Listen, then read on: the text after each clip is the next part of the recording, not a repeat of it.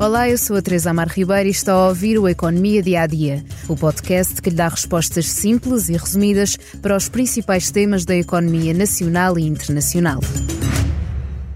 Os bancos têm saído a ganhar na primeira metade do ano.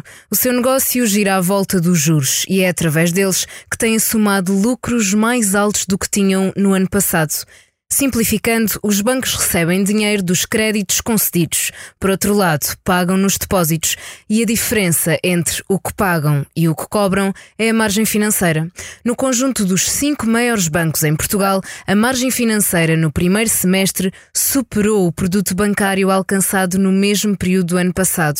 Agora, só com as diferenças de juros, a banca está a ganhar mais do que todas as receitas que tinha há um ano.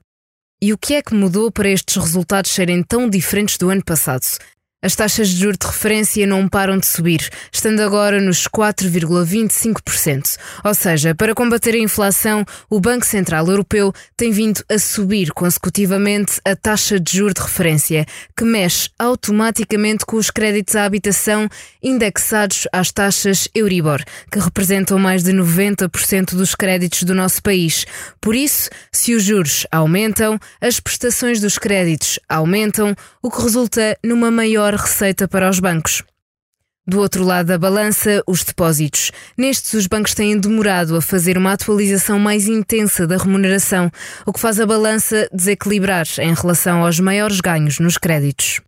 A Caixa Geral de Depósitos, BCP, Santander, Novo Banco e BPI, os cinco maiores bancos em Portugal, tiveram de janeiro a junho uma margem financeira global de 4.239 milhões de euros, um número que compara com os 2.443 milhões de euros do mesmo semestre do ano passado. A Caixa Geral de Depósitos e o BCP são os bancos com maior volume de margem financeira, ambos acima dos 1.300 milhões de euros. Todos os bancos ultrapassaram os crescimentos do ano passado em mais de 50%. A exceção foi o BCP, que aumentou 39%, sendo que este banco era o que tinha a margem mais elevada.